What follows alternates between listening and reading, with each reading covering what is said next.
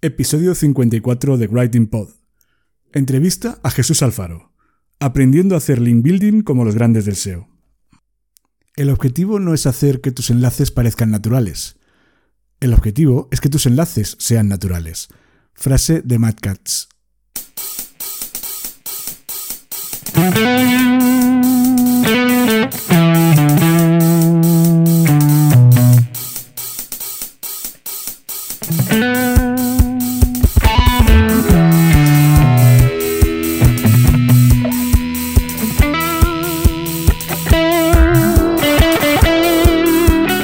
Cuesta escribir para tu blog, este es tu podcast.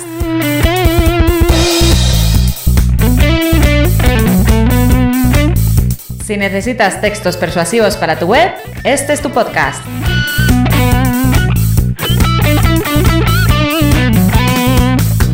Si no sabes por dónde empezar a escribir, si sientes miedo ante un documento en blanco, este es tu podcast.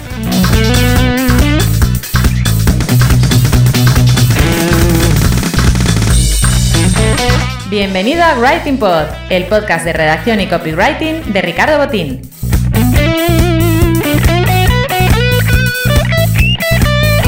¿Copy qué? Copywriter, redactor persuasivo, redactor publicitario, lo que prefieras. ¿Writing Pod? Un juego de palabras para mezclar el trabajo de escribir y el de hacer podcast.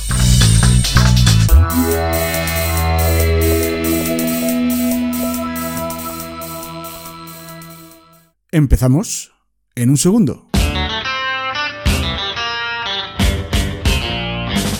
Bienvenido al podcast de copywriting y redacción Writing Pod. Te está hablando Ricardo Botín. Aunque creo por completo que los textos son capaces por sí mismos de posicionar cualquier proyecto en Google, no me cabe tampoco ninguna duda que sin link building el trabajo se vuelve bastante más complicado. Por eso, tienes que entender cuanto antes que además de escribir bien, también es necesario que tengas una estrategia de enlazado interno y externo en tu web, si lo que quieres es que cada vez te lea más gente. Por eso he invitado a Writing Pod a una persona que ha hecho del link building su forma de vida. Se trata de Jesús Alfaro, un emprendedor del marketing digital que te va a enseñar cómo hacer link building para que tu proyecto avance y tu web cada vez reciba más visitas.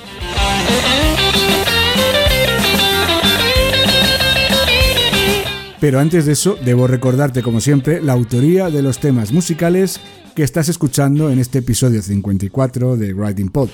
Ya sabes que todas las sintonías tienen licencia Creative Commons y que puedo usarlas en mi podcast siempre que mencione correctamente la autoría de las mismas. La primera de ellas, la que has escuchado al principio del episodio, eh, la sintonía principal, se titula Not So Away Some Tune de Admiral Bob, Admiral Bob también es el autor de la canción que estamos escuchando ahora mismo de fondo para esta introducción sumaria. El título es Turbo Tornado. Y cuando haga la transición para presentar ya a Jesús Alfaro, eh, lo que vas a escuchar es una canción titulada Oric Taiko Rap de Jeff Speed.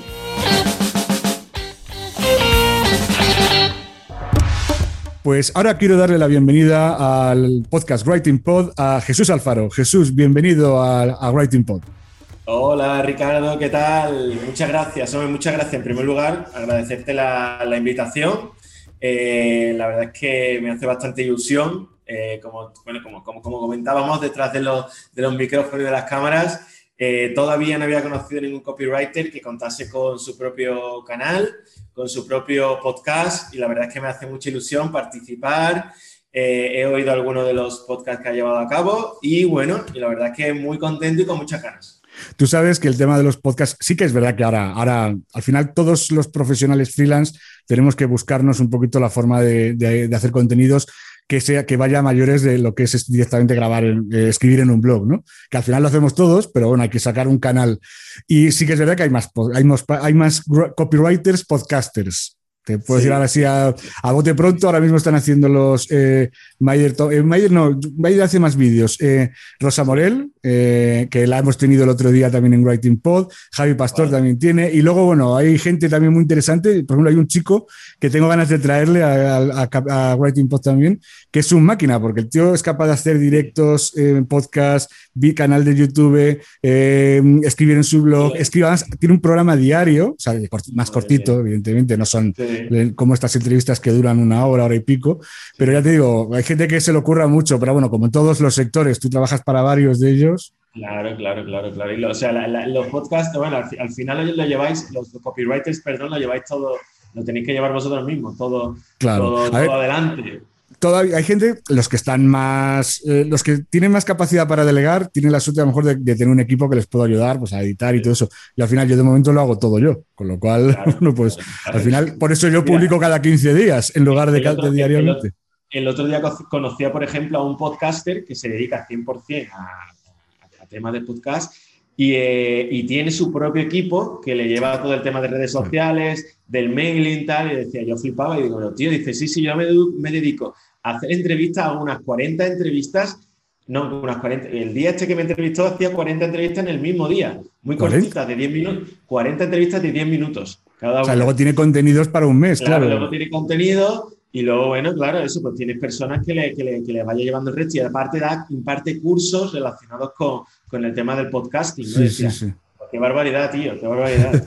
bueno, oye, antes de nada, Jesús, aunque tú ya eres un profesional consolidado, eh, pero me gustaría que para la audiencia, los que no te conozcan, que te presentaras un poquito y ya seguimos charlando y todo eso. Cuéntanos un poquito quién eres, Jesús. Bueno, pues venga, mi nombre es Jesús Alfaro.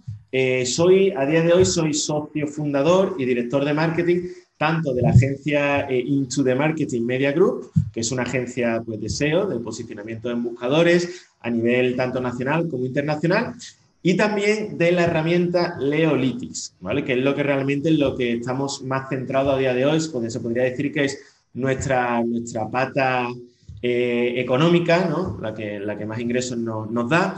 Y bueno, Leolitics es, es, una herramienta pues, de link building, ¿vale? que ahora imagino que profundizaremos un poquito más, pero bueno, simplemente eh, realizar campañas para clientes o incluso para agencias que tienen sus clientes y que quieren externalizar esas campañas de link building a través de, publicaciones, de artículos en medios digitales.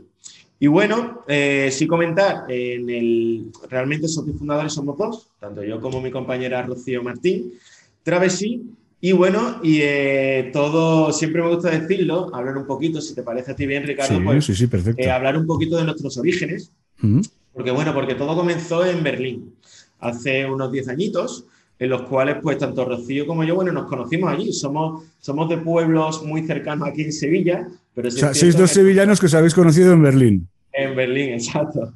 Y nuestro, luego, claro, luego nos dimos cuenta que teníamos amigos en común, bueno, lo típico, ¿no? Pero sí es mm. cierto que se cruzaron nuestros caminos allí en una agencia, eh, una agencia también de marketing digital, que se dedicaba a crear nichos. Sea, tenía, si te, si si te soy sincero, creo que tenía unas 300 o 400 páginas web eh, repartidas entre Brasil y España, y lo que hacía pues era simplemente Google AdSense, ¿no? Creaba, creaba contenidos, es más, nosotros empezamos a trabajar en esa empresa redactando contenido. Bueno, Rocío trabajaba en el equipo SEO, pero sí es cierto que a mí siempre se me ha dado, se me ha dado muy bien escribir, bueno, y se me sigue dando. Eh, y sí que yo era, yo era de las personas, pues eso, porque a lo mejor estaba redactando alrededor de unos 10, 15 artículos al día. Eso sí te voy a decir, Ricardo, nada que ver con lo que tú puedas escribir, con lo que cualquier copywriter pueda escribir, porque yo lo que escribía era, aunque escribiera bien, pero escribía historias totalmente inventadas, basura, para, que, para completar esos, esos, esos blogs. O sea, imagínate pues que diariamente pues, tenían que tener tres, cuatro publicaciones, cada uno de los blogs, pues hablábamos de amor, hablábamos de moda, pero yo, yo me inventaba... O sea, de lo que tuviera búsquedas, básicamente, ¿no? O sea, haríais primero un keyword research, ¿no? Exactamente. O sea, y veía, bueno, imagínate Conozco un poquito, decir, porque yo también yo no lo he llegado a explotar a través de una agencia ni nada de eso, pero sí que conozco un poquito cómo funciona ese sistema de redacción. Y al final lo que hacéis en ese tipo, lo que se hacían es, sobre todo antiguamente, yo recuerdo que era investigar mucho qué temas eran los que tenían potencial de búsquedas y que luego además se pagaban bien en Google AdSense. ¿no? Eh, así es, así es, así es. Es decir, que si había un tema con muchas búsquedas, pero que hay muy mal pagado en Google, en los anuncios, la, la clave era escribir muchos blogs con muchos artículos que posicionasen para que la gente cuando buscase entrase en ellos y los anuncios pincharan. Y clicarse en los anuncios de, Google Ads, de Google Ads en este. y hay veces que el, anuncio que mejor, el anuncio que mejor mm, rendimiento da no es el tema más interesante del mundo, ¿no? no, no, no, no, para nada. Al final tú imagínate, mira, había una estrategia que era bastante interesante, porque eh, me acuerdo con los blogs de moda.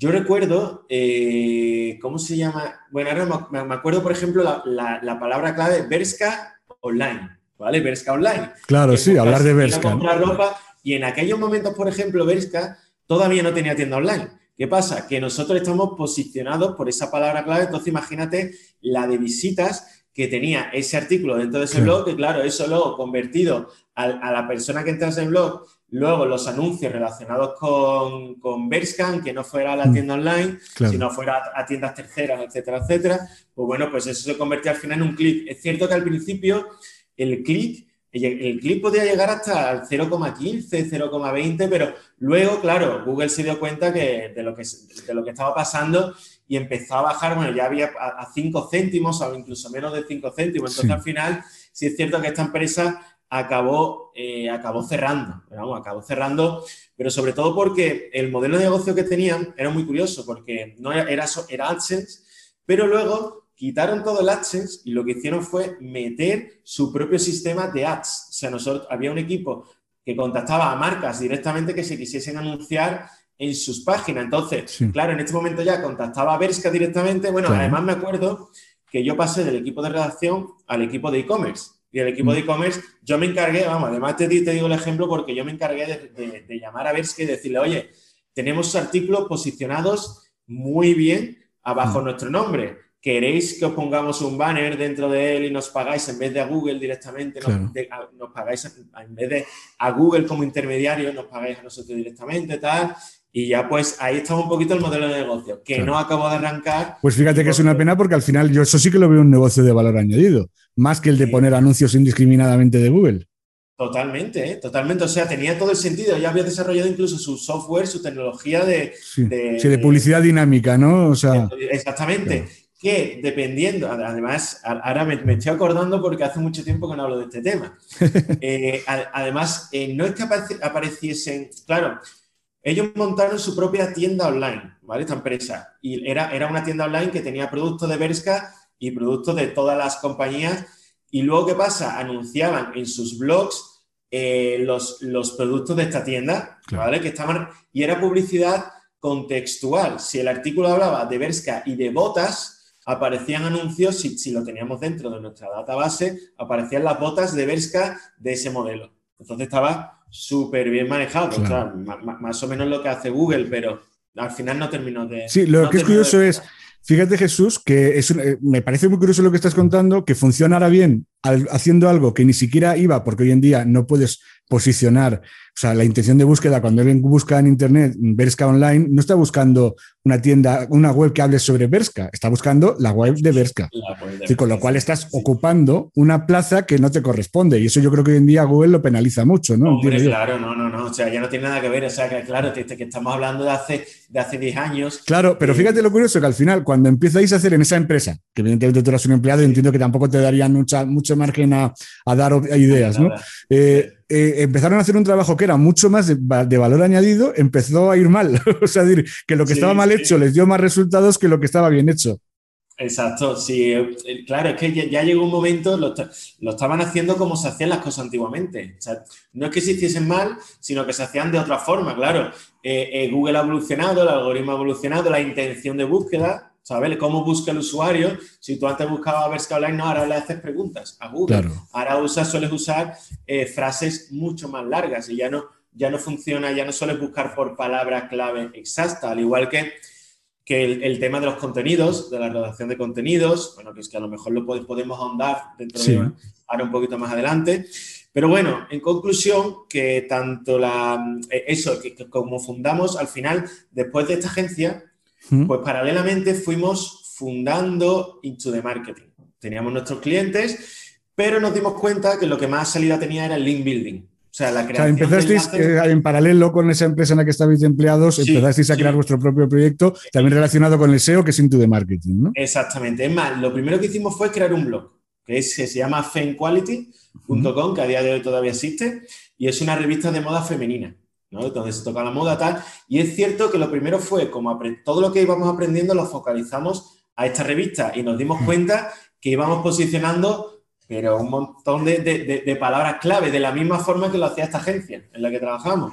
Entonces, claro, íbamos ganando dinero en AdSense y hoy en día seguimos ganando, pero vaya, no tiene absolutamente nada que ver. A lo mejor antes podíamos ganar 1.000, 1.500 euros y a día de hoy a lo mejor llega a 300 euros. O sea, Que, claro, que como han, cambiado las, como han cambiado las cosas, también la forma eh, de hacer el inbuilding, que si quiere, pues bueno, pues podemos profundizar ahora. Mira, ya, que estamos, has mencionado varias veces Lean Building, es decir, como al fin y al cabo, yo te digo una cosa, yo soy redactor y este podcast lo oyen muchos redactores y copies, pero uno de los grandes mm, lagunas que, tienen muchos, yo al final es que como es incluso tareas de Lean Building lo conozco mejor, pero hay muchos profesionales que el tema de SEO lo odian a muerte.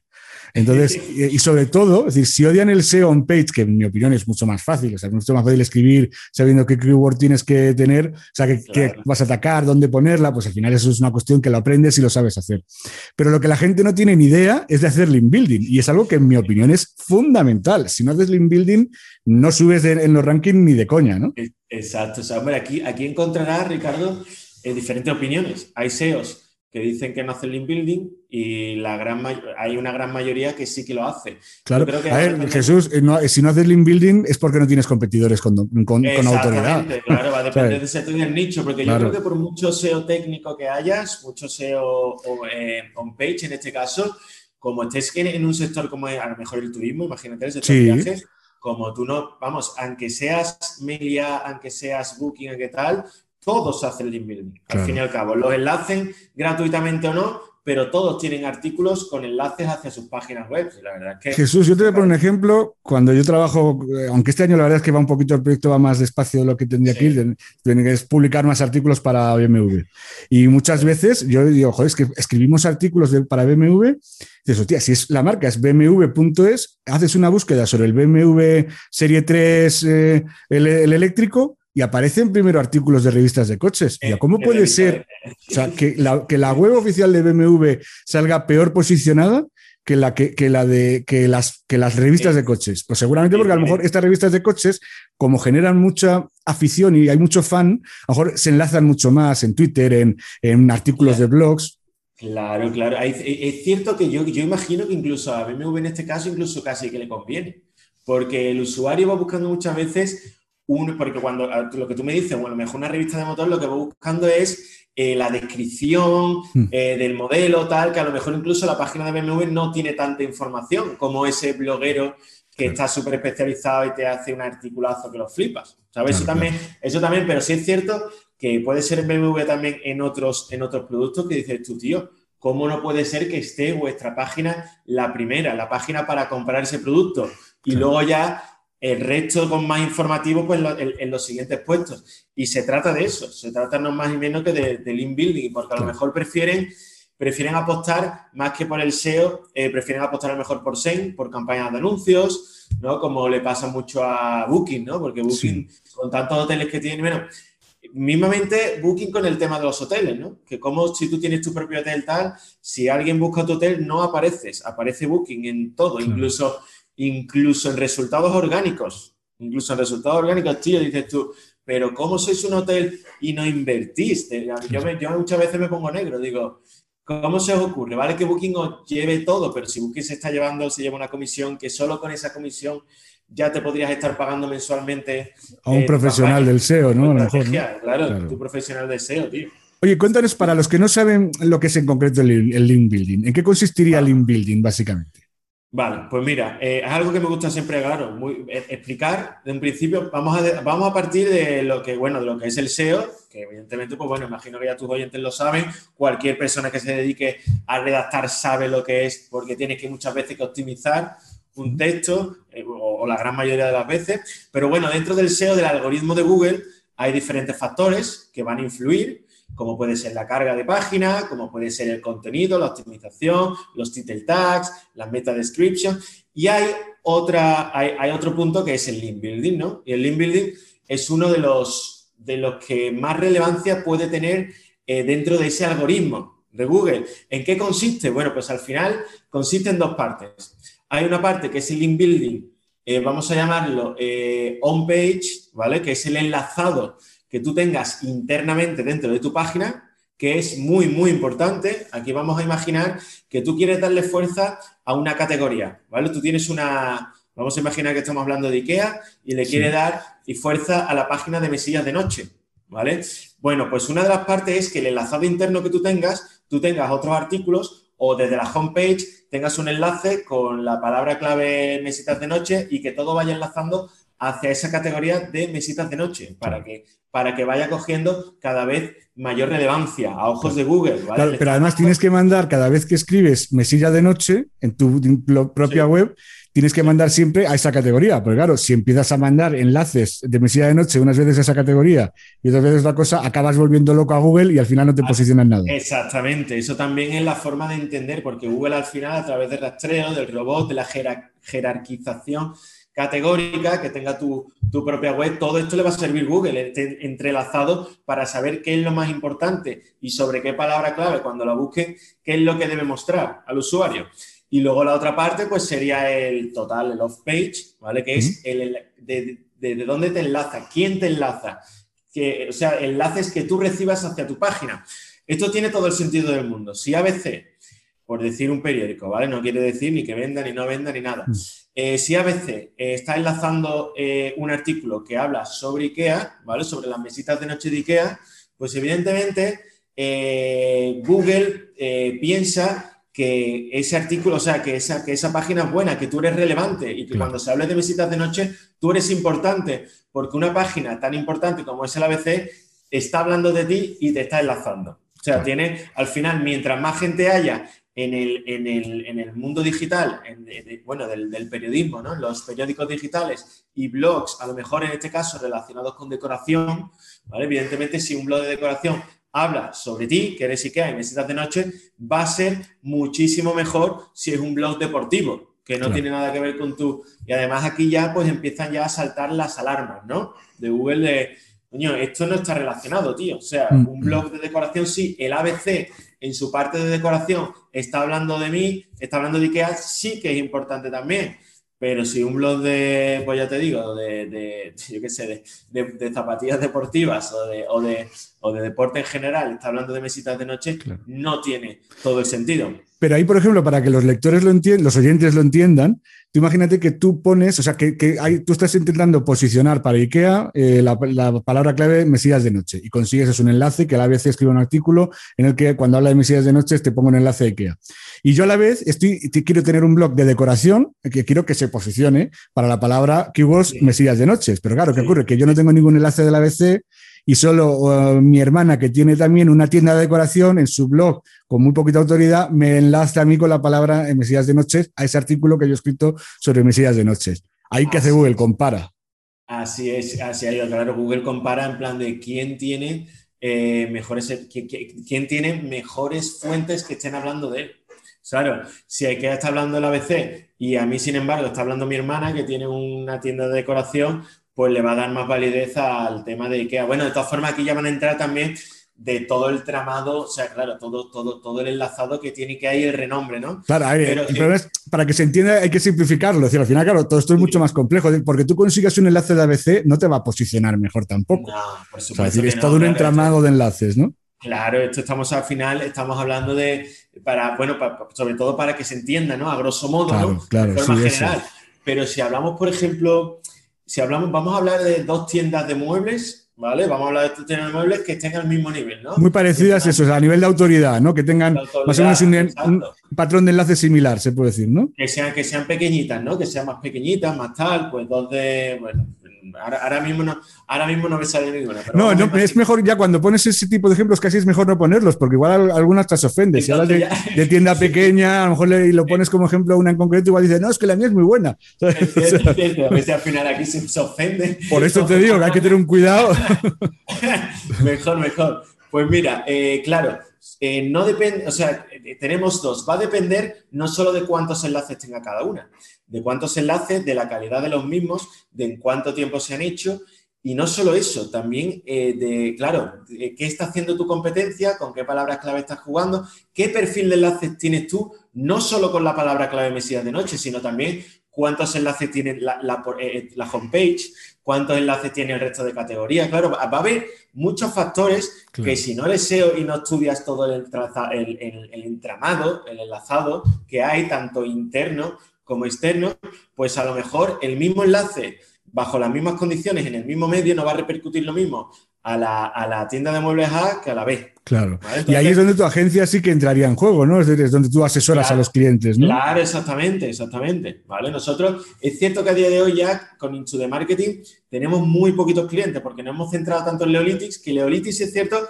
que aquí eh, nosotros te damos la herramienta, te damos todo para que tú puedas comprar estos enlaces, estos artículos dentro de estos medios digitales, ¿vale? Pero luego en cuanto a hacerte la estrategia y tal, no. Eso como agencia sí, nosotros como otras agencias con las que colaboramos eh, externamente a día de hoy. Ya que o sea, decir, entonces explícame, porque además ese es un tema, fíjate que yo el tema de lo que decíamos, que el link building lo conozco bastante bien, incluso ya te he comentado antes de empezar la entrevista que he trabajado con tu agencia, o sea, en alguna colaboración que ha salido eh, esporádicamente, pero lo que no, me no termino de entender muy bien, y es verdad que tampoco lo he querido profundizar mucho porque me lo ibas a explicar tú, ¿en qué consiste la herramienta de Leolitics? Exactamente.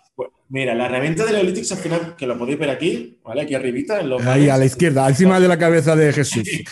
más que nada para cuando esto se vea en vídeo, para los que lo estáis oyendo, los que son oyentes de podcast que están corriendo en el coche, tenéis que saber que la grabación está detrás de, Jesús, hay un cartel de Leolitics. Cierto, totalmente. Pues, pues, como os comentaba, mira, al final lo que estamos diciendo, si tenemos las tiendas de muebles, ¿vale? Y esta tienda de muebles, pues eh, necesita artículos con enlaces en medios digitales, pues puede hacer dos cosas. Puede ir directamente al medio digital, ¿vale? Eh, contacta al ABC, vamos a pues ya que hemos dicho ese ejemplo, pues vamos a, seguirlo. Contacta al ABC o contacto al blog, un blog que hable de decoración, a blogdecoración.com, vamos a llamarlo. Eh, lo llamo por teléfono o le escribo un correo y espero a que me conteste. Punto uno. Espero a que me conteste. Si me contesta, tengo que negociar con ellos, a ver qué precio me dan eh, a ver eh, qué contenido les doy, me tengo que buscar a un periodista o a un copywriter, en este caso como tú, Ricardo, que me haga el contenido eh, y una vez ya tenga el contenido se lo envío y me lo publican y ahora tengo que hacerle la transferencia, etcétera, etcétera. Estamos hablando ya de muchísimos pasos, muchísimos pasos que a través, en este caso de Leolitics, te lo ahorrarías absolutamente todo. Cuando tú en Leolitics entras, tienes un portfolio de 5.000, a día de hoy 5.500 medios digitales. ¿vale? Esto quiere decir tenemos 5.500 medios con los que ya tenemos un acuerdo establecido. Un acuerdo es un precio, unas condiciones eh, eh, que no van a cambiar. ¿Vale? O sea, tu artículo va a estar publicado ahí para siempre, bajo las condiciones y bajo el precio que te, que te hayamos dado. Entonces, tú aquí ya estás ahorrando el paso de contactar por email, y tal, bla, bla, ¿vale? Entonces, estás ahorrando tiempo. Y aparte, el ahorro económico, ya que nosotros al trabajar directamente con el medio digital, por norma general, que no siempre, contamos con el mismo precio que te pueda ofrecer el medio directamente o incluso más bajo, ya que nos gusta siempre algunas veces trabajar con volúmenes o bueno, simplemente por el hecho de la relación profesional, ¿no? Por ejemplo, que, pueda tener yo contigo, ¿no, Ricardo? Decir, bueno, como te voy a ir comprando mensualmente, pues necesito que me dejes un precio eh, asequible, aunque sea el mismo que vas a ofrecer al cliente. Entonces, aparte de todo esto, ofrecemos el valor añadido de que creamos el contenido también. ¿Vale? En este caso, eh, ofrecemos el servicio de redacción, eh, no lo ofrecemos, sino que está incluido dentro del precio. O sea, el Leolitics, cuando tú entras, yo quiero un artículo en este blog de decoración.com, ¿vale? Pues entonces nos dan las directrices, las directrices nos da el anchor text, la landing page, o sea, la palabra que quieres enlazar, hacia dónde, nos puedes dar incluso el título, puedes aportar incluso notas de prensa, toda la información que tú creas relevante y necesaria para que nosotros redactemos tu contenido. Y una vez eh, lo llevemos a cabo, ya te digo, y, contar que trabajamos a día de hoy eh, con, porque siempre nos gusta dar un contenido de calidad, ¿vale? En este caso, como, como lo puedes dar tú, Ricardo. Entonces, trabajamos con, siempre intentamos periodistas, copywriters, redactores, o sea, que hayan trabajado ya en el pasado en esto y que vayan a hacer un buen trabajo. Voy a hacer un inciso porque además este tema eh, creo que es importante para todo el mundo tienen que saber que decir que cuando tú como cliente que contratas, eh, se puede decir, estás básicamente estás comprando un enlace en un medio de comunicación relacionado con tu sector para conseguir mayor autoridad, o sea, para conseguir posicionar mejor a través del inbuilding. Hay que tener en cuenta que tiene que ser natural, es decir, tú tampoco puedes decirle al que va a escribir, al que en su blog, al que va a publicar en, en su blog, hablando de ti, no hablando de ti, sino poniéndote un enlace, no le puedes decir, oye, ponme de maravilla que soy buenísimo, porque al final no canta y Google se da cuenta. Totalmente, totalmente, Ricardo. Ahí La que has pagado por ese enlace. Bien, porque hay muchas veces que me voy por las ramas. Y es cierto, aquí que estamos hablando al final de la redacción es totalmente cierto. O sea, el artículo que nos suele pedir nuestro cliente, este cliente, por ejemplo, de muebles, ¿Mm? no es habla de mi tienda de muebles que es muy bonita, no, tiene que ser un artículo que hable sobre una temática relacionada con muebles, por ejemplo, tendencias en tu hogar en mesillas de noche. Sí, pues estilo nórdico, ¿no? Y escribes un artículo sobre estilo nórdico. Así, exactamente. ¿Qué pasa? Eh, para eso tienes. Y ya mencionas a mi web, ¿no? Exacto, así, es, me menciona bajo una palabra clave que puede ser mesitas de noche nórdicas, ¿vale? Estilo nórdico, o puede ser mesitas de noche, o puede ser ya dependiendo. La que haya hecho su estrategia, cada web tenga su estrategia de, incluso, Incluso, te voy a decir más, Ricardo, hay muchos que te dicen, eh, mm, enlaza la palabra clave que quieras. Eso es una nueva tendencia, porque es como más natural todavía. Claro. ¿sabes? O sea, eh, que no tenga ni la palabra mesitas de noche, ni la palabra muebles, sino que a lo mejor sea eh, realiza tu compra online segura o no sé. Es que yo leí hace no mucho, leí un artículo en el que decían que, la, sobre todo viendo Google Search Console, decían que la inmensa mayoría de los enlaces, el anchor test es, lee, visita esta web, en esta web de, cocina, es decir, porque la gente que pone un enlace con naturalidad no piensa en voy a ponerle una clave relacionada con lo que escribe, sino que pone el enlace como pilla. Claro, claro. Eso es la gente normal. Cuando tú, yo en mi web pongo un enlace, o sea, yo estoy escribiendo un artículo y pongo un, eh, pues mira, el otro día que he publicado un podcast, un episodio del podcast en el que hablaba sobre las newsletters, y bueno, pues encontré en el País Semanal un artículo en el que hablaba de que el fundador, el que el primero que se supone que inventó las eh, que escribió una newsletter durante la Guerra Civil Española fue un periodista inglés que además que casualmente era el abuelo de Olivia Wilde, de la actriz, y bueno, y entonces, bueno, pues yo, yo puse el, el, el, enlace a ese, a ese, periódico. Es decir, yo no le voy a dar ninguna autoridad, pero yo tampoco puse el, yo puse todo el, todo el texto que ponía en, el, el inventor de, las, de las newsletters es este señor. Y lo puse enlazado así. O sea, no sé si en la estrategia de keywords de, del país semanal, que era este caso el artículo, a lo mejor contemplaban esa, esa keyword o no, pero me da igual, porque yo lo hago porque me da la gana, no porque. Pero no, no, no, pero es que además hace bien, Ricardo, porque al final Google lo que está buscando en todo momento es la naturalidad. Es más, Google penaliza realmente que tú hayas comprado un artículo, ¿no? En este caso, que, tú, que un artículo esté comprado, ¿qué pasa? Que eso es, eso es la política, lo que dice. Pero ¿qué pasa? Para que Google se dé cuenta de que un artículo esté, aquí, aquí vamos. Si, lo, si pones, si, si, si enlazas siempre con una palabra clave exacta, si tal, si, si publicas más de lo que debes publicar, si no estás jugando bien tus papeletas, al final Google eh, va a encontrar un patrón y te va a penalizar. En tu caso, como bien hace Ricardo, tú lo estás haciendo todo de forma natural, que es como Google lo quiere, quiere que lo hagas. Básicamente lo hago así porque además no tengo ningún interés en que a mí el país mejore o empeore, me da exactamente igual. Y, incluso, es que, incluso es que Google le va a dar más validez Claro. y sobre todo yo lo hago porque sí que es verdad, y yo creo que también eso es bueno para mi proyecto a nivel de SEO, porque mis, mis oyentes lo pongo como una referencia para que, porque añade mucha información ese artículo a lo que yo estaba diciendo.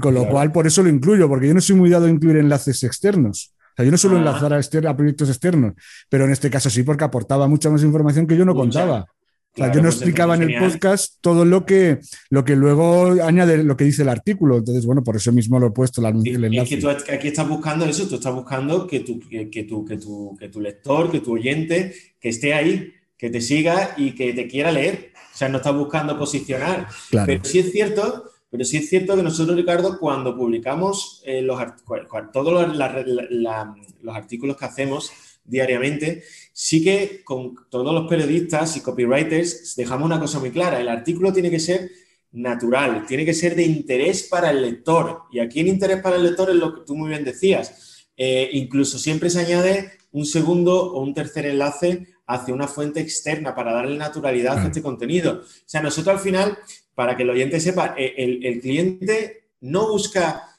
que la gente clique en verdad en el enlace tampoco. Eso también es verdad. El, cliente busca que ese enlace esté ahí. Ya está, que esté en ese artículo y que ese artículo esté publicado en decoración.com, en el ABC, etcétera. Es lo único que busca. Pero sí es cierto que nosotros nos gusta hacer siempre el trabajo muy bien y que como valor añadido, ese artículo, mientras más visitas reciba el artículo, eso también es un condicionante para que Google este artículo también lo vaya posicionando en buscadores. Y si posiciona este artículo más arriba, más validez va a tener ese enlace que tiene dentro de ese artículo. Entonces, al final todo es una, es una cadena. Claro. Entonces, bueno, espero que, después de toda esta retaíla haya quedado claro. Haya quedado claro el tema claro.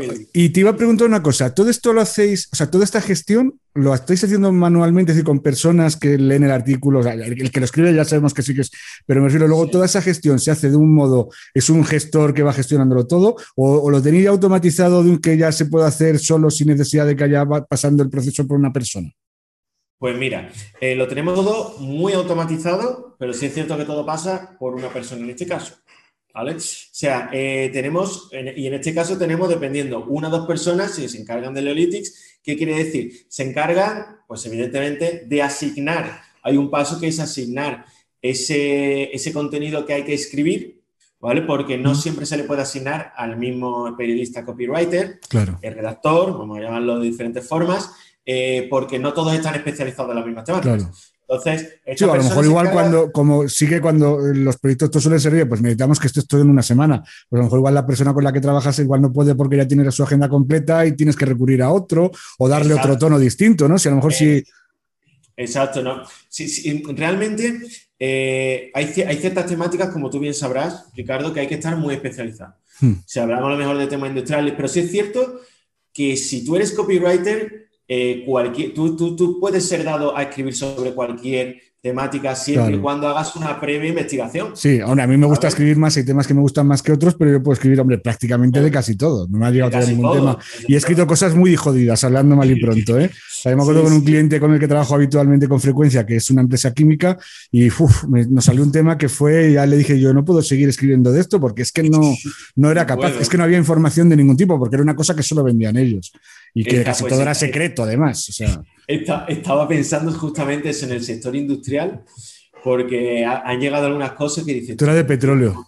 ¿Cómo voy a decir de petróleo? O, hablar de tornillos, o hablar de un tipo de material. Y dices, cuando tienes que escribir, dices, pero por muy interesante que pueda hacer el artículo y tal, es que hay veces que ya dicen, no hay más información en Internet. No sé, ahí ya, como no, no, hayas estudiado eso. Jesús, pero es que yo me busqué manuales de geología en inglés y ni eso. ni eso, ni eso, porque era, era inviable. O sea, era algo. O sea, me, me, estoy poniendo nervioso solo de recordarlo. Para que te hagas una idea de lo mal que lo pasé. ¿eh? O sea, me estoy poniendo ahora mismo, me noto la, nervioso. Lo pasaste mal. o sea, si ahora me, ofrecen, me dicen que tengo que escribir otra cosa de esas, les digo que no. Directamente. Porque lo que es eso, tirarme horas y horas buscando en internet y es que no aparecía nada, nada, nada, nada más que el folleto que habían hecho ellos, porque es que eran los únicos que lo vendían. Y aparte es que era un negocio en el que lo compraban seis clientes en todo el mundo. Pero claro, países lo compraban, claro, no. Pues, pues, pues, pues, pues, por eso mismo, bueno, lo tenemos, ya te digo, clasificado, pero sí es cierto que hay veces que a lo mejor no te quedan periodistas porque están, están con un cierto volumen muy alto y entonces se lo tienes que pasar a otro. Pero sí es cierto que siempre eh, nosotros tenemos un manual, además, muy currado de cómo hay que hacerse las cosas, tal, y sí es cierto que al principio eh, hay una revisión muy, muy estricta, pero sí es cierto que nosotros no cambiamos de periodista, nosotros tenemos tenemos un equipo y lo tenemos siempre así. Puede ser que se vaya, entonces luego cogemos otro, si suma el volumen, pero sí es cierto que nos gusta tener una plantilla fija, ¿vale? Que sean, bueno, algunos hay fijos, otros hay autónomos, pero siempre tener a los mismos, porque nos conocemos y son como si fuesen ya partes del equipo. Y eso es muy bueno, porque nos conocemos muy bien, sabemos cómo escriben, etcétera, etcétera. Entonces, partiendo de aquí, llega ya un momento pues que a lo mejor no hay que hacer una, una, supervisión tan estricta. Al principio sí, pero luego ya el que hace la, revisión realmente es el cliente. Entonces, el artículo, bueno, eh, las directrices para la redacción llegan. Nuestra, nuestros, nuestros encargados lo que hacen es eh, asignárselo al periodista mejor para esa categoría. Una vez redactado, el contenido es revisado no por nosotros, sino por el cliente. El cliente, o sea, el cliente revisa- que ha encargado que se se escriba ese artículo en un blog para que luego se enlace a su web, ¿no? Ese sería El, el- cliente, bueno, claro, el, cliente, claro, ha revisado el contenido para ver que están incluidos los enlaces que él ha pedido. O sea, a ver, entonces que- el cliente lo que hace es que dice, yo quiero que me escribáis un artículo sobre temática, seguimos con el tema de la decoración, para que se publique en uno de los 5.000 webs que No, tenéis no, dado de alta. él elige, él tiene que elegir el blog. Exactamente. El primer paso, perdón, a lo mejor voy saltando. El primer paso es, eh, tenemos un, ya te digo, el, el portfolio de 5.500 medios, tenemos un filtro, puedes filtrar por métrica SEO, puedes filtrar por si el, el artículo va a estar, por ejemplo, porque hay periódicos que, que etiquetan el contenido como patrocinado, si va a estar o no etiquetado, si puede llevar un enlace o más de uno, si eh, también por país, porque no solo trabajamos en España, esto sí es muy importante. En este caso, Ricardo, trabajamos, o sea, tenemos medios digitales en más de 10 países, tío, en Italia, en Francia, en Portugal, en Suecia, en Suiza, en Holanda, en Reino Unido, en Estados Unidos, en toda Latinoamérica. Entonces, claro, hay que, tiene que haber un previo filtro por parte del cliente. Hace su filtro. Claro, no, no se va a poner a mirar los 5.000 de uno en uno, claro, es una Exacto, locura. exacto. Entonces, cuando ya tiene el filtro hecho, ya sabe, eh, dice, mira, pues me han quedado eh, 20, me- 20 medios digitales. Pues ahora quiero, pues voy a publicar en este o en este o en este. Ya te vas a crear una tarea y una vez creas la tarea, aquí es donde dan las directrices para que nuestro periodista pueda redactar el contenido y una vez redactado, el cliente recibe el contenido antes de que sea publicado, ¿vale? Para que pueda, pueda pues eso, revisarlo. Si es una agencia, nosotros trabajamos mucho con agencias, pues esta agencia tiene sus clientes, entonces a lo mejor coge el contenido, se lo descarga, se lo envía a su cliente para que lo revise y una vez revisado ya la agencia, dice, pues hay que hacer alguna modificación. Hay veces que la hacen ellos porque a lo mejor son, no nos han dado las directrices y ahora el cliente pues le dice, oye, que hay que modificar esto, pues lo modifican ellos mismos. Y hay veces que no suele pasar que el error es nuestro. Si es así, nosotros nos encargamos de modificar o de redactar un contenido nuevo, etcétera, etcétera. Hmm. Una vez revisado, acep- aceptan el contenido y ya lo publicamos en el medio digital que han seleccionado. Y aquí hay que abrir el proceso. De acuerdo. ¿Vale? Te iba a preguntar una cosa que has dado en el clavo completamente y es una cosa que salió yo creo que hace un año, año y pico, que era un tipo de enlace, pues tú sabes que hay enlaces follow, enlaces no follow, y ahora están los enlaces sponsor, ¿no? Sponsorizados. Sí. Teóricamente Google Sí. te nos dice a todos los que escribimos en blogs que tendríamos que usar para este tipo de casos los enlaces de sponsorizado. Sí. Cosa con lo cual no, no, estaría sirviendo para tus clientes, no serviría lo mismo, porque teóricamente Exacto. no dan Claro. el mismo autoridad un enlace follow que, un sponsor, que uno sponsorizado. Pero claro, aquí añado, y ahora te digo que me lo expliques tú, eh, ese tema de yo he visto gente de que hace estrategias en las que dice, no, es que yo quiero que haya tres enlaces no follow por uno follow, porque así da más sensación de naturalidad. ¿Cómo lo hacéis ahora? O sea, con, con esta complejidad que ha aumentado ahora, ¿cómo lo estáis haciendo ahora? Mira, yo te cuento, nosotros eh, a día de hoy solo trabajamos el do follow. Eso, esa es la base, solo trabajamos do follow. ¿Qué pasa? Que a través de los nuevos atributos que aparecieron del atributo sponsor, rel sponsor, como tú me comentabas, sí es cierto que han habido medios digitales que ellos mismos nos han dicho, oye, que queremos empezar a poner este, este etiquetado tal. Bueno, hemos dicho, vale, vamos a seguir trabajando, lo único que en las notas del medio digital lo ponemos. Lo pon- y también lo ponemos como contenido patrocinado. Y ¿vale? entiendo yo que eso tendrán que cobrar menos, es decir, porque al fin y al cabo no están Eh, transfiriendo el- todo el, la- el poder de ese dominio.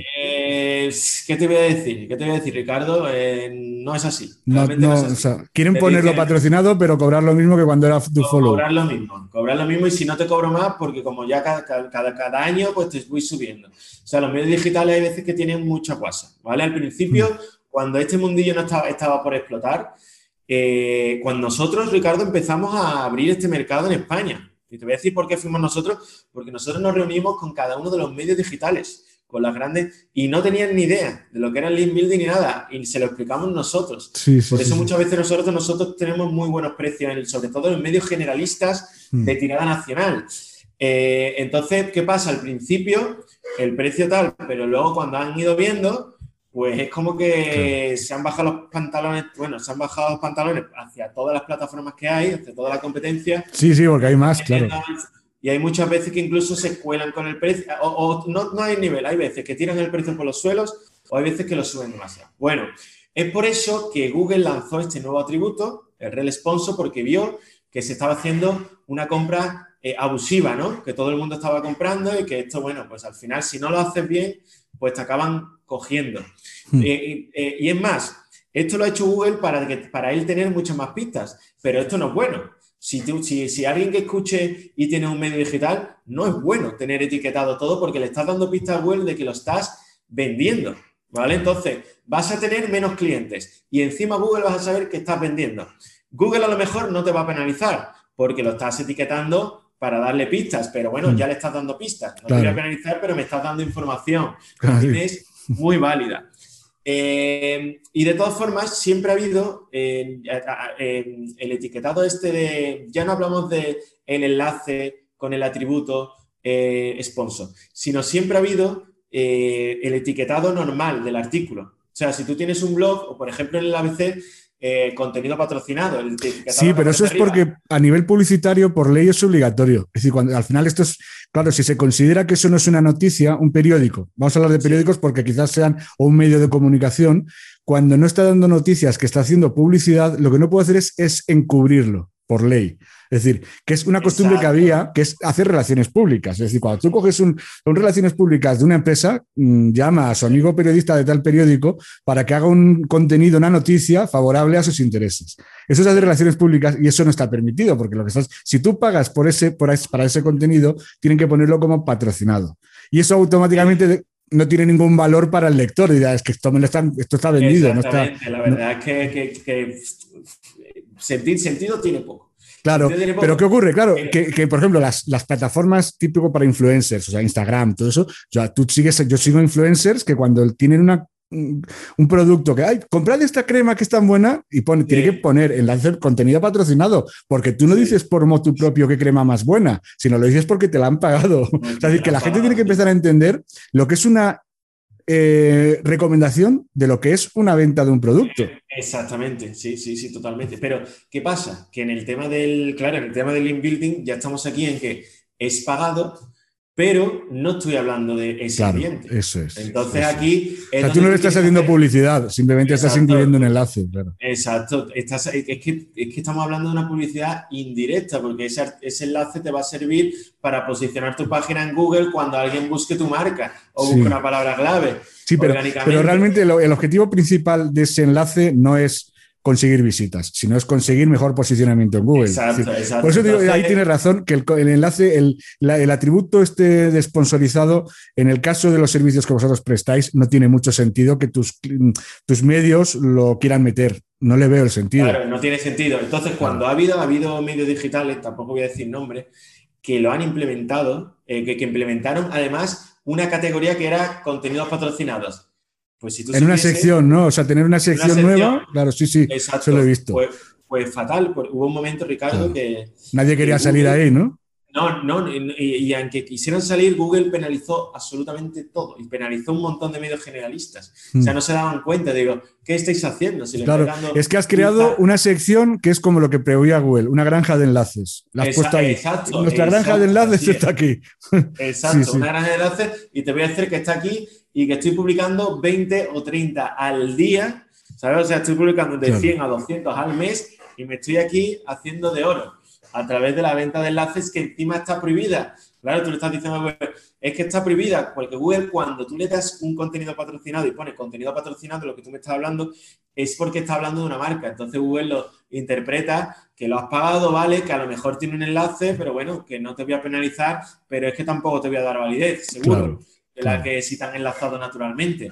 Claro, porque Google tiene la capacidad de no, de ciertos enlaces, decir, vale, este no me vale, o sea, este enlace que has puesto no me vale para tú, sí, o sea, yo no te lo voy a bloquear, no, no va a dejar, va a seguir funcionando y te va a poder traer visitas, pero no te va a servir para que yo te dé un mejor posicionamiento en, las búsquedas. Exacto, exacto, así es, o sea, es que date cuenta que por eso te decía que al darle diferentes los nuevos atributos, el, bueno, el no follow ya existía de antes, etcétera, etcétera, pues date cuenta, tío, que, que, le estamos dando pistas a Google para que entienda mejor el comportamiento de todo, etcétera, etcétera. Y lo que hablabas del no follow, pues sí es cierto que antiguamente, si me acuerdo de algún cliente que decía, dile que no ponga no follow, pero es cierto que poner un no follow es, no, es, eh, espérate, no es natural, porque normalmente WordPress, etcétera, todos los, todos los CMS, gestores de, de contenidos, cuando tú pones un enlace, ese enlace tiene un atributo normal, que es el do follow.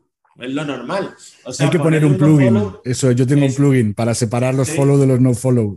Ah, es con un plugin, no me acuerdo cuál era ahora cómo se llamaba, pero, hay que usar un plugin. Claro, eso ya depende de ti. Mira, pues yo es que no le quiero dar fuerza a este contenido externo que acabo de enlazar hacia, como decía antes, hacia el país, hacia la ABC. Pues mira, pues le pongo el no follow, ¿sabes? En ese caso. Pero si eres un cliente, estás haciendo una estrategia, etcétera, etcétera, Hoy en día no, hoy en día no, ya no, ya no, ya no hay gente que te pida el no follow, en plan, mira, lo que hacen en estrategia, pues en, vez de poner solo un do follow con una palabra exacta, no, voy a poner tres enlaces en un artículo, pero uno va hacia el país, otro va hacia un hacia otro artículo de ese mismo medio y el otro pues lo voy a lanzar hacia mi homepage, pero bajo una palabra clave y no tiene nada que ver. Eh, o sea, ahí ya estamos hablando de naturalidad a tope. Claro. Eh, Jesús, te iba a preguntar, a nivel de SEO, mm, a nivel local, Mm, ¿qué tal funciona? Eh, tu plataforma y en general el link building? O sea, ¿tiene tanto peso como para hacer SEO generalista o para negocios locales quizás? También, mira, nosotros, nosotros como herramienta eh, lo tenemos todo también clasificado por comunidad autónoma. Eso es el SEO local en España solo, ¿vale? En el resto de, países que he dicho, no.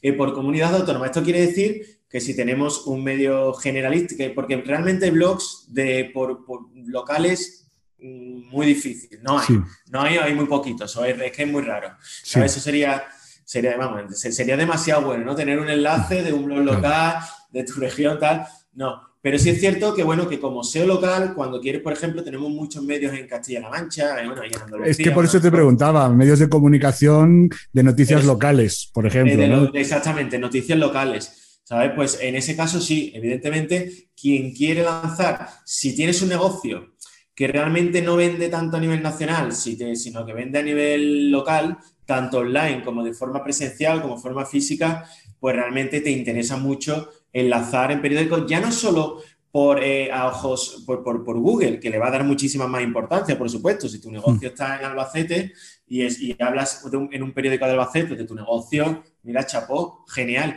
Y si encima si en ese periódico digital de Albacete tienen la categoría eh, por ejemplo, de decoración y tú tienes tu mueble de decoración, tu tienda de decoración, vamos, eso está clavadísimo, ¿vale? Mm. Pero ¿qué pasa?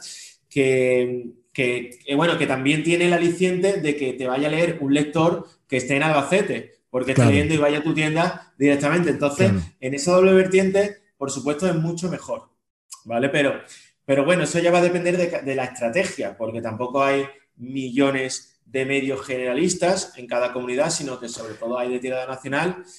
Pero te, voy a hacer la pregunta, se puede decir, te la voy a reformular. Por ejemplo, vamos a ver un caso de el típico cerrajero Valencia, ¿no? Que sabes tú que esas keywords son eh, disputadísimas. Eh, decide poner en un, eh, un, enlace, comprar un enlace en cerrajeros para cerrajeros Valencia, y él trabaja en Valencia, en un medio de comunicación local en Galicia en Pontevedra, por ejemplo.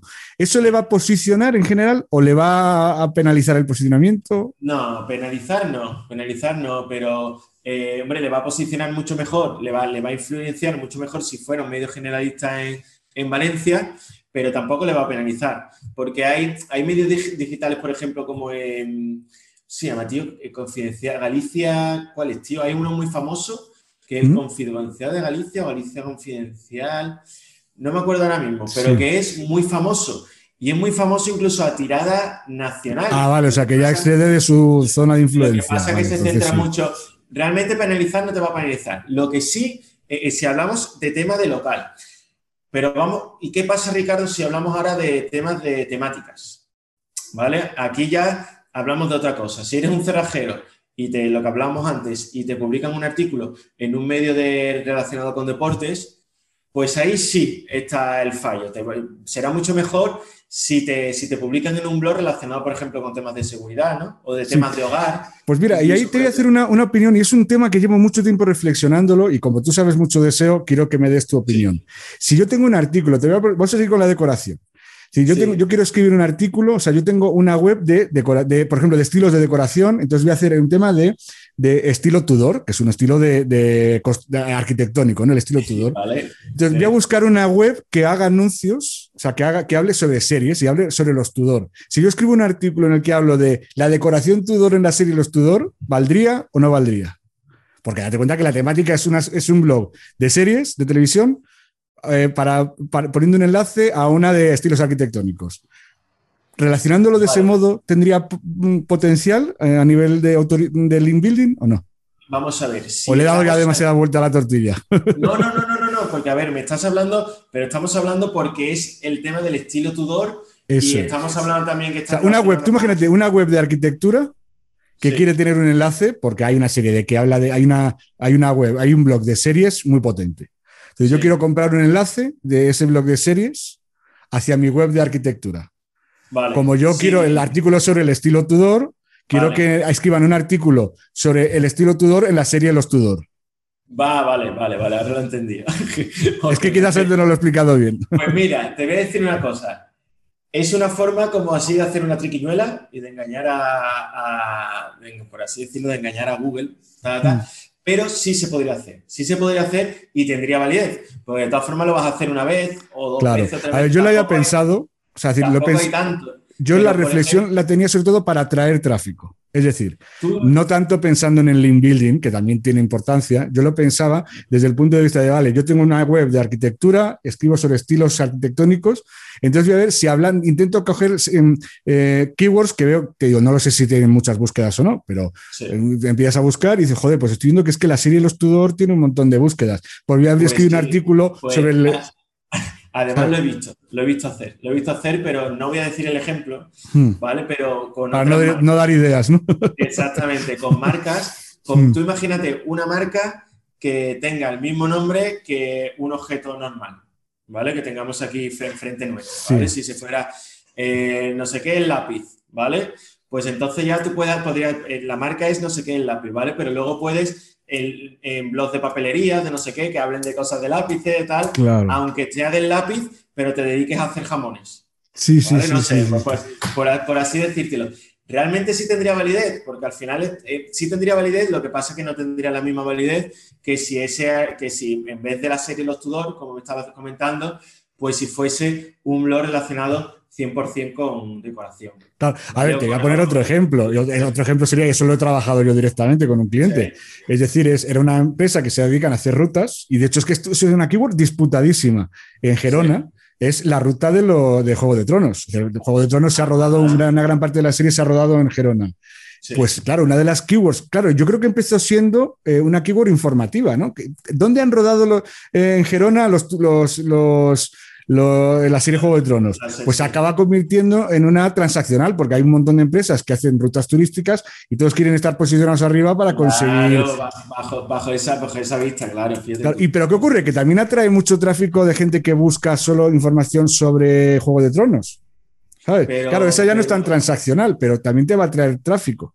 Pero también te va a caer tráfico, claro, ¿no? Y al final está, está muy bien. Lo que pasa, no sé, no sé a nivel eso, claro, porque al final estás usando bueno, imagino que luego cuando entras a la página de estas rutas, eh, no, citan a Juego de Tronos, ¿o sí? Sí, no, hay de todo. De hecho, es que además, como lo he trabajado, hay páginas en las que hay típicos blogs de viajes que te, van dando, oye, pues mira, luego vas por esa calle, ves esto, ahí tienes sitio para comer. O sea, más informativas. Y luego, básicamente, donde está la pelea, son todas el mismo sistema. Es eh, la ruta vale tanto, eh, el lugar de cita está al otro, tienes que ir a tal hora a tal sitio para que ahí hacemos los grupos, o sea, eh, te pone un mapa, te vienen los horarios de la ruta, o sea, más información necesaria para, para, para, lo que sería contratar la ruta. Y es donde está la pelea, ahí la pelea gorda está ahí. Lo otro está pues para ganar tráfico.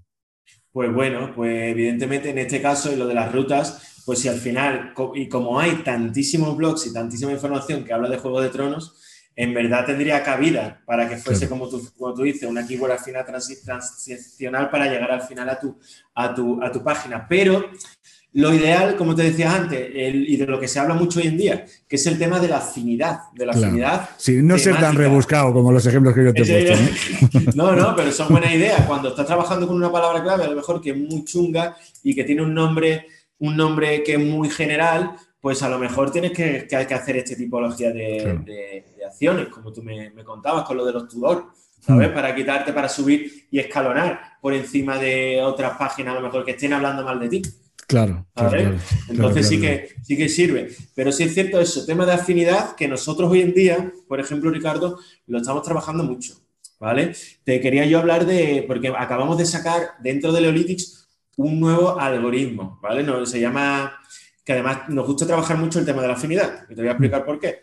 Eh, em, bueno, voy a empezar, se llama el Smart Leo Tool, eh, y es un algoritmo inteligente, además hemos estado por lo menos ocho, meses desarrollándolo, que lo consiste en, dentro de todo lo que tenemos en Leolitics, de los 5.000 medios que tenemos, nosotros a través de pocos clics te vamos a dar la opción más óptima, ¿vale? Más óptima, o sea, tú eres una agencia y tú tienes varios clientes, nosotros lo que queremos es que ahorres tiempo y que no tengas que estar con los 5.000 medios filtrando, no sé qué, no, sino que nosotros con pocos clics el algoritmo lo va a hacer por ti y te vamos a dar la propuesta idónea, ideal, más óptima entre todo lo que tenemos. O sea, evidentemente, tú vas a configurar solo una vez cuáles son las métricas que te interesan tú, tú, para ese cliente, pero ¿qué pasa? Con el condicionante del que nos vas a decir cada mes qué presupuesto tienes y qué número de medios. Entonces, con esa información, le das un clic y te vamos a decir, mira, quieres 10 medios y tienes solo 1.000 euros. Pues te vamos a decir exactamente de entre los 5.000 medios que tenemos, qué es lo que tenemos para ti. Pero siempre relacionado, o sea, que sea fin, como dices, ¿no? O sea, no es te hago un filtro simplemente por el precio, sino un filtro por precio y afinidad. Y afinidad. Es más, claro, tú cuando estás configurando las métricas, que también tienes que poner, bueno, pues que, por ejemplo, tú puedes decir, no es que yo, el trash flow, yo no voy a aceptar una propuesta que tenga menos, los dominios que tengan menos de 15, también lo puedes poner, o sea, todo. El domain rating, índice de visibilidad, etcétera. Y en cuanto a la categoría, tienes que poner categorías. ¿Qué pasa? Jugamos con la afinidad, pero afinidad categórica. O sea, nosotros tenemos medios digitales, 5.000, de repartidos entre más de, creo que son más de 40 categorías dentro de Neolithic, ¿no? Tenemos desde, pues eso, desde industria, tenemos temas de casinos, moda, eh, tecnología, eh, finanzas, bueno, todo lo que te puedas imaginar. Entonces, claro, eh, cada medio digital está categorizado. Entonces, a partir de esa categorización, pues el algoritmo también va a trabajar en ella, ¿vale? Para poder darte, para poder darte el resultado más óptimo. Y es algo a lo que Google a día de hoy cada vez le está dando más importancia. ¿Te acuerdas? Cuando hemos empezado a hablar, como trabajamos en Berlín, sí. en esta agencia, que era todo un poquito más cochinete, pues en Link Building también se trabajaba. Eh, tú sabes, tú, sabrás, Ricardo, antes eh, un enlace, hacer un enlace, podías hacerlo en un blog chino que hablase de a saber qué y tú podías tener ahí un enlace de tu página y eso Google, mientras más tuvieses, se primaba la cantidad. Claro, eso es. Daba igual de dónde venían los enlaces. La cosa era tener muchos enlaces, ¿no? Exacto. Podías, podías crear incluso en lo que se llamaban trash blogs. O sea, tú podías crear un blog en Blogspot eh, ponerle un artículo con un enlace hacia tu, hacia tu página y ya está. Bueno, yo me acuerdo, las famosas pirámides de enlaces, yo me acuerdo que había gente que hacía como una estructura con, con 15 o 20 blogs gratuitos en la que todos se enlazaban a su proyecto principal. totalmente, tío. y eran, y eran claro, eso que ocurría, que iba cogiendo autoridad con el paso del tiempo, no hacía falta meterle más, sino que el propio paso del tiempo lo mantenía ahí y eso cada vez iba cogiendo un poquito más de valor. Pero es que yo conocía casos... Eh, de gente que fue capaz de posicionar, yo no sé lo que le duró luego el posicionamiento, sin más que ese, esa pirámide de enlaces. ¿eh? Esa pirámide. Pero claro, hoy, hoy en día ya es impensable, es impensable, aunque siga habiendo nicheros, todo lo que llamamos ¿no? el Black Hat SEO, ¿no? los, que se dedican a crear nichos, los nichos los crean, ganan dinero, mueren, crean otros y, y tiran mucho de, pues el tema de automatización, de contenidos incluso a través de spinners, ¿no? sí, sí, sí, sí, A través de spinners, de hacer contenidos con palabras claves a mansalva, o sea, cosas que, que hoy en día se supone que no funcionan, pero pueden funcionar durante ciertas semanas o meses y luego Google se lo penaliza. O hay incluso casos que Google no lo penaliza, pero no sabemos de dónde viene, o sea, cómo puede, cómo puede suceder, no es lo normal. Porque ya te digo, hoy en día prima la calidad, prima que te estén enlazando desde un medio digital, blog, que esté relacionado igualmente con tu, con tu misma temática, etcétera, etcétera. Claro, claro. Es que al final eso, yo me acuerdo que esas pirámides de enlaces también se vendían luego esos enlaces. Es decir, eh, esos que tenían esas... Eso era muy de... A ver, yo es que también estuve mucho tiempo metido, que yo nunca aprendí, o sea, mira que sé creo que sé deseo lo normal, pero lo que es el tema Black Hat me superaba, o sea, me superaba, no pero no era ya una sola cuestión ética, que tampoco me gustaba mucho, sino que era la propia, que es que no entendía los procedimientos, o sea, te explicaban cómo hacerlo y dije, es que yo no termino de, de, entender. Y, y, yo me acuerdo eso que que había un mercado de venta de enlaces, o sea, había gente que se curraba la pirámide y luego lo que hacía era, ahora te la quiero vender a ti para que tú te aproveches para tu proyecto. Con lo cual, no eran ni siquiera temáticas relacionadas y se vendía, ¿eh? Claro, claro, date cuenta, dice, si yo tengo ya todas estas esta marañas, lo único que vamos a hacer es poner un enlace en cada uno de estos artículos que tengo creado en esta maraña y listo. Y con esto vas a tener esto todo la... Sí, todo este tema y, y las granjas de enlaces, o sea, igualmente toda granja de enlaces de que se enlazaban un blog con otro también. Luego, por ejemplo, ese tipo de gente, yo creo, por lo que he seguido la pista de algunos, que muchos de ellos lo que están haciendo ahora es esos esfuerzos que hacían al link building guarro y cochinero, lo están dedicando más a un link building, link building interno, que sí que da buenos resultados, ¿no? O sea, cuando es a nivel interno, o sea, currártelo mucho tu, tu parte interna, te va, ¿qué, por ejemplo, ¿qué porcentaje de peso puede tener en el posicionamiento? Pues o sea, ¿es necesario dedicarle más tiempo al interno que al externo? No, lo que pasa es que eh, por tiempo siempre te va a llevar más el externo, a no ser que, a no ser que, bueno, a no ser que trabajes con plataformas, con Claro, sí. O sea, de modo natural es lentísimo, claro, conseguir de enlaces. De modo natural es lentísimo, que para tener tiempo hoy en día, no. Eh, o pones tiempo o pones dinero. Claro. Entonces, bueno, yo creo que al final merece mucho más la pena porque vas a encontrar los mismos precios con nosotros, pero sí, sí, es cierto que el enlazado interno es igual de importante. ¿Vale? Yo, yo te voy a hablar. O sea, tiene el eh, mismo peso, ¿no? Se puede decir. Eh, yo diría que... tiene el mismo peso, incluso, incluso dependiendo del sector en el que nos movamos y el país, puede ser que pueda tener incluso más. ¿Vale? Hay gente, hay gente que solo con el enlazado interno y la optimización del SEO técnico, ¿no? De toda, todo el tema pues, de la velocidad de carga, de, de indexación, robots y todo eso. robots y muchas más cosas, posicionan. ¿Sabes? Como hablábamos antes, cierto que luego van a necesitar, dependiendo de para qué quieran posicionar, van a necesitar más y van a necesitar de enlaces externos, tirar de off page. Pero sí es cierto que tienen muchísimo, muchísimo peso. Hay por ahí, a mí siempre me gusta, eh, hay, por ejemplo, cracks del sector, ¿no? Como son como se mejor César Aparicio, que habla mucho de ello. Hablo mucho de que yo lo, yo lo sigo y lo leo mucho, porque él habla muchísimo del peso del enlazado, del enlazado interno y de lo importante que es. Yo es que ahora veo, por eso te lo he preguntado también, porque estoy viendo que mis clientes, a los que más saben de SEO y, y en proyectos grandes, o proyectos grandes y con mucha autoridad de dominio, eh, me decían eso, dicen, no, no, es que hay que, y trabajamos mucho el enlazado interno, o sea, describes ya pensando en qué enlaces vas a poner a cada, o sea, yo escribo ya con la lista de todos los, artículos, perdón, y, yo ya estoy escribiendo y mirando en la segunda pantalla los enlaces, o sea, decir, las, todos pues, los, los, artículos que ya están escritos. Pues con la idea de voy a mencionar esta keyword que es la que enlaza a este, o sea, y, se hace un enlace entero, claro, es, es, muy trabajoso, pero cuando le coges el tranquillo y oye, yo he visto los resultados que sin hacer nada, sin comprar enlaces y sin nada, pero de triplicar visitas en dos o eh, tres meses. ¿eh? Joder, tío, pues, pues, pues, pues Pero claro, hablamos de blogs con mucha autoridad. ¿Eh? No estamos hablando de, un... Mi blog no es capaz. yo por mucho que optimice en mi blog de ricardobotín.com, por mucho que optimice el enlazado interno, mm, podré mejorar en, en, posicionamiento y tener más visitas. Pero eso de triplicar visitas, como me han dado a mí estadísticas, eso solo, claro, eso me decían es que, hombre, influye mucho cómo lo redactas, influye mucho el enlazado interno, cómo lo estás haciendo y también ayuda mucho la autoridad del dominio, claro. Claro, claro, claro, totalmente. Vamos, tú, en este caso entonces te has dado, en el primero te has dado cuenta. Pero claro, claro, pero por eso también quería, quería también que tú sabías de este tema, el que me, a ver si tú tenías más o menos calculado eso, lo que yo no sabía es que podía ser sea, que era de verdad en, eh, en muchos proyectos pasará eso, que gente que sin necesidad casi de enlaces externos están posicionando la base de internos. Vamos, de la forma en que me estás contando que lo hace me parece genial. Me parece claro, claro. Pero claro, para el que no sabe, o sea, para los que nos oyen aquí, muchos, eh, muchos oyentes son gente que están empezando. Claro, mm, cuando tienes que estar pensando en 300.000 cosas es muy difícil, porque a mí mismo me costó ¿eh? hasta que aprendí a hacerlo. O sea, si no es una cosa que te salga intuitivamente. O sea, te puede salir o sea, yo, yo antes escribía. Sí, perdona, Jesús, que te estoy interrumpiendo. No, no, dime, dime tú, por favor. Yo antes escribía eh, em, con la idea de, bueno, pues más o menos poner tres enlaces internos. Bueno, pues siempre encontrabas una vez que habías escrito. Pero claro, el estar pensando todo el rato en, los enlaces es que, claro, te cambia, tienes que cambiar la mentalidad completamente de la forma de redactar.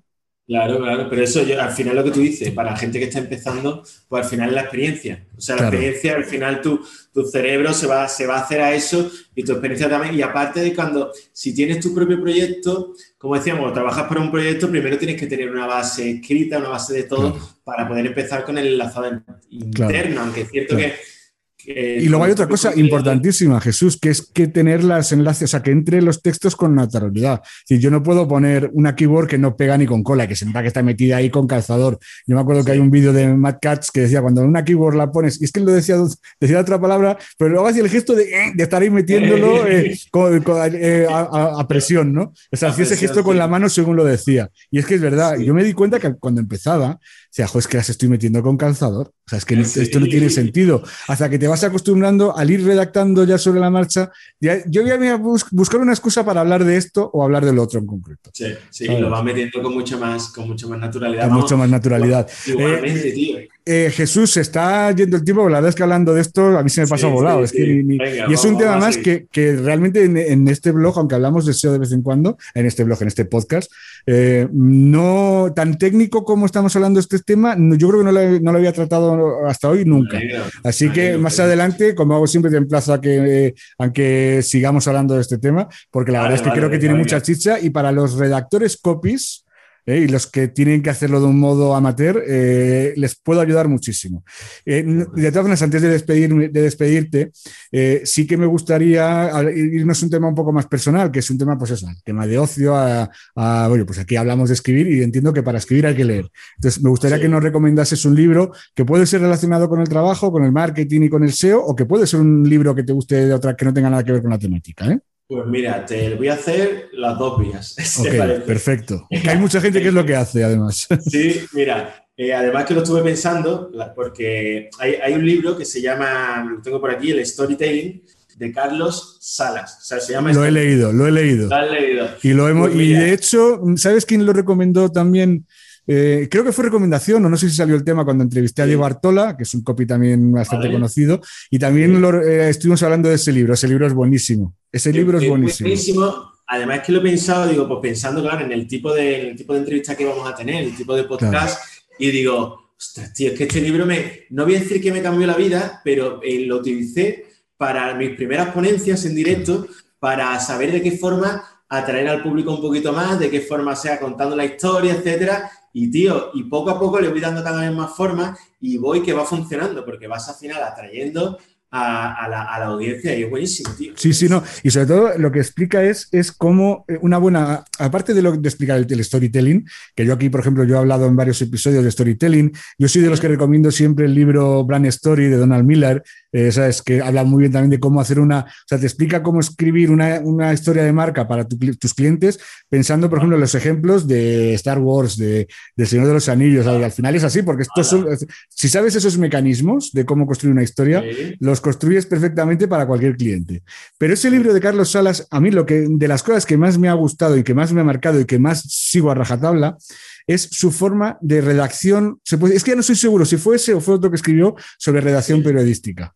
Y cómo decir, no puedes poner a alguien y escribirle un párrafo de 25 líneas seguidas solo con comas, con palabras de 18 sílabas. ¿Por qué? Porque no va a entender nada, porque el cerebro no está acostumbrado, la gente normal no está acostumbrada a leer a Proust, ni a Joyce, ni incluso así. decir, que yo, que soy de un lector empedernido y he leído muchísimas novelas, incluso vanguardistas y todo eso, incluso, mm, te iba a decir, lees incluso a Dostoyevsky. Y dices, es que hay veces que esto mm, te, acabas perdiendo, cuando es una frase muy complicada, claro, eso la gente no lo entiende. Y yo he llegado a, tener, mm, he tenido que editar algún artículo de algunas personas que decía, pero si es que has empezado a escribir una frase y no la has terminado, te la has dejado a la mitad y no la has continuado. Y claro, es, todo eso es mucho más fácil si tú empiezas a pensar en estructuras mucho más sencillas. Entonces no te dejarás nunca una frase a, medias por añadirle tres juxtaposiciones que no tengan ningún sentido. Y a mí eso me dio, dice, un mismo texto, y él pone muchos ejemplos de un texto mal escrito y uno bien escrito. y es poner lo mismo simplemente en frases más sencillas y más cortas, con palabras más fáciles de entender.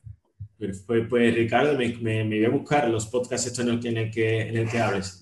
luego, luego te, lo, luego te los paso. Y luego el otro es El alquimista. El alquimista, bueno, el libro De Pablo Coelho, ¿no? Pablo Coelho, ¿no? Que, que siempre me gusta, vamos, yo se lo recomiendo siempre a todos mis amigos, lo recomiendo a cualquier persona que tenga la posibilidad. Te puede gustar más o menos Paulo Coelho, pero sí es cierto que este libro tiene algo mágico, tiene algo especial. Además, dependiendo del momento, de la época, de la edad en el que te lo leas, coge, lo coges de otra forma diferente, aprendes otras cosas diferentes y lo aplicas a la vida de una forma diferente. ¿Y alguna película así que nos quieras recomendar?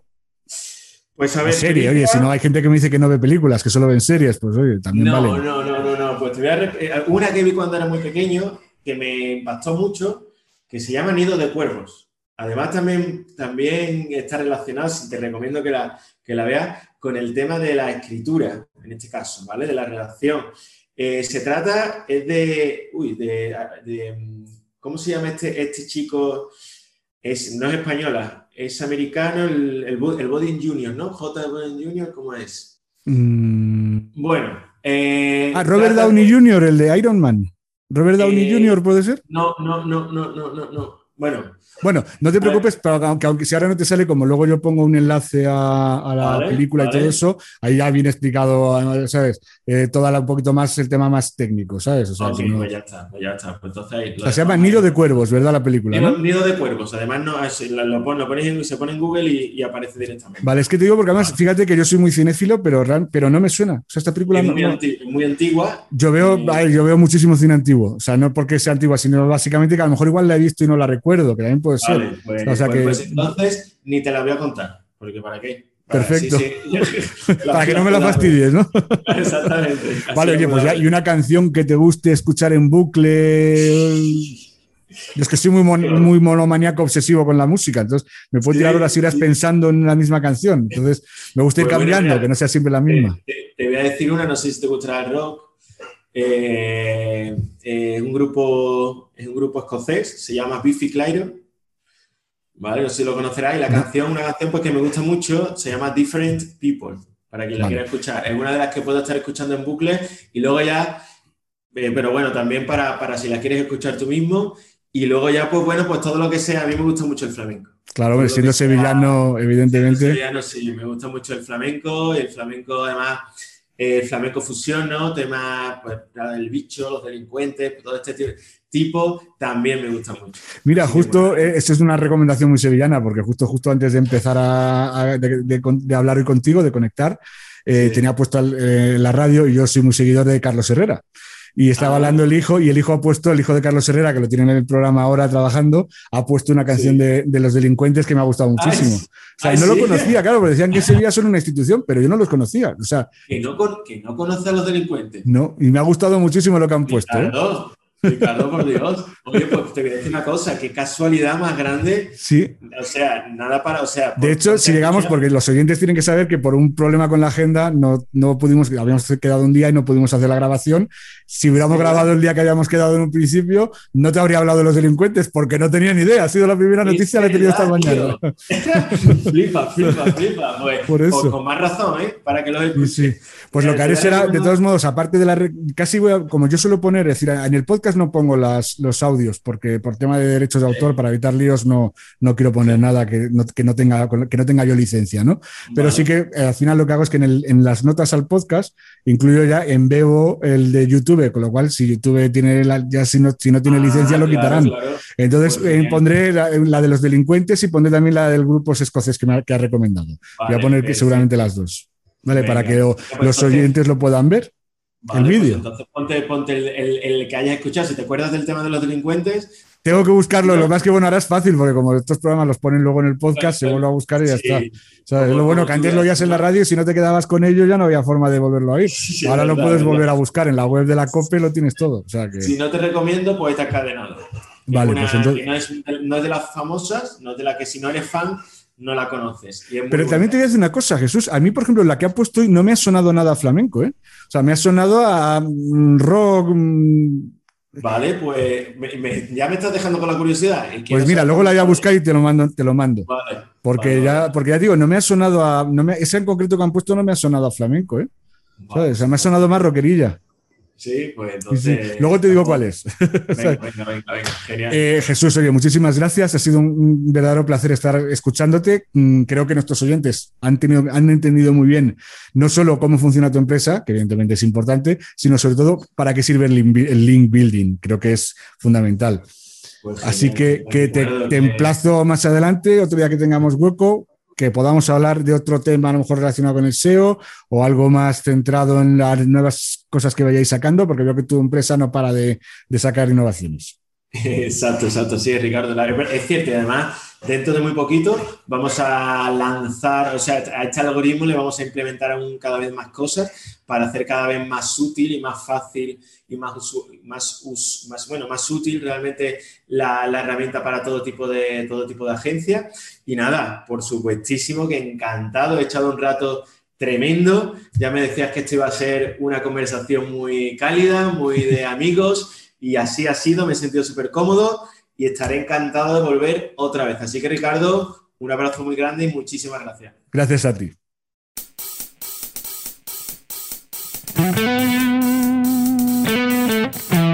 Bueno, pues tras esta interesantísima conversación con Jesús Alfaro, en la que yo creo que has, entendido la importancia que tienen eh, eh, los enlaces eh, para que una web vaya subiendo posiciones, bueno, pues ya antes de despedirme, como hago siempre, quiero recordarte bueno, pues las formas de contacto que tienes eh, conmigo, con, el, podcast, eh, si tienes que aportar cualquier crítica constructiva, cualquier comentario, cualquier sugerencia, pues ya sabes que me puedes encontrar eh, directamente en mi web, en ricardobotin.com también puedes hacer un comentario si quieres aportar algo sobre esta entrevista a Jesús eh, directamente. Si estás escuchando el podcast eh, directamente en mi web, en ricardobotín.com, en los comentarios, o sea, directamente si estás en el visor de, correspondiente a este episodio, pues en los mismos comentarios a ese post me puedes, eh, puedes comentar lo que sea, que yo intentaré responderte lo antes posible. Si lo estás escuchando en Stitcher, en Evox, en Spotify, en Apple Podcast o en Google Podcast, bueno, pues eh, ya sabes que también tienes los comentarios habilitados y además también sería muy de agradecer si te ha gustado esta entrevista y el resto de los episodios, pues que me dejes una reseña favorable, una votación positiva, eh, me, marques pues con cinco estrellas, con el puño, con el dedo hacia arriba, eh, es decir, que me hagas una valoración positiva, porque de ese modo el algoritmo hace que el, episodio, eh, que este episodio y los demás se vayan mostrando a gente que puede tener interés y que no me conoce y que la única forma que tiene para conocerme es a través de las sugerencias o de las listas de los eh, episodios más escuchados. Así que ya sabes, si te ha gustado el podcast, una valoración positiva es eh, la mejor forma de agradecérmelo. No te pido que me compres nada, ni que me pagues por publicidad, ni que me pagues nada como hacen otros, otros podcasts que, bueno, que directamente solo puedes escucharlos a cambio de una suscripción o a cambio de un pago. Yo, esto es totalmente gratuito, pero eso sí, recuerda por favor la valoración positiva y difundirlo, pues evidentemente también en las redes sociales. Eh, recuerda mencionarme siempre con arroba Ricardo Botín, eh, tanto en Facebook, en Twitter, en Instagram y en LinkedIn. En todas ellas me puedes eh, mm, contactar también directamente a través de un mensaje privado o directamente a través, de, a través de una mención pública. O sea que yo estoy al tanto, aunque bueno, hay veces que tardo un poquito más en contestar de la cuenta, pero siempre intento estar pendiente de todos estos temas. Eh, no voy a extenderme más, así que solo me queda despedirme. Como siempre, un placer eh, que hayas estado escuchando esto hasta el final. Y no tengo más que decir que, que eh, soy Ricardo Botín, el conductor, eh, presentador y productor del podcast de copywriting y redacción Writing Pod.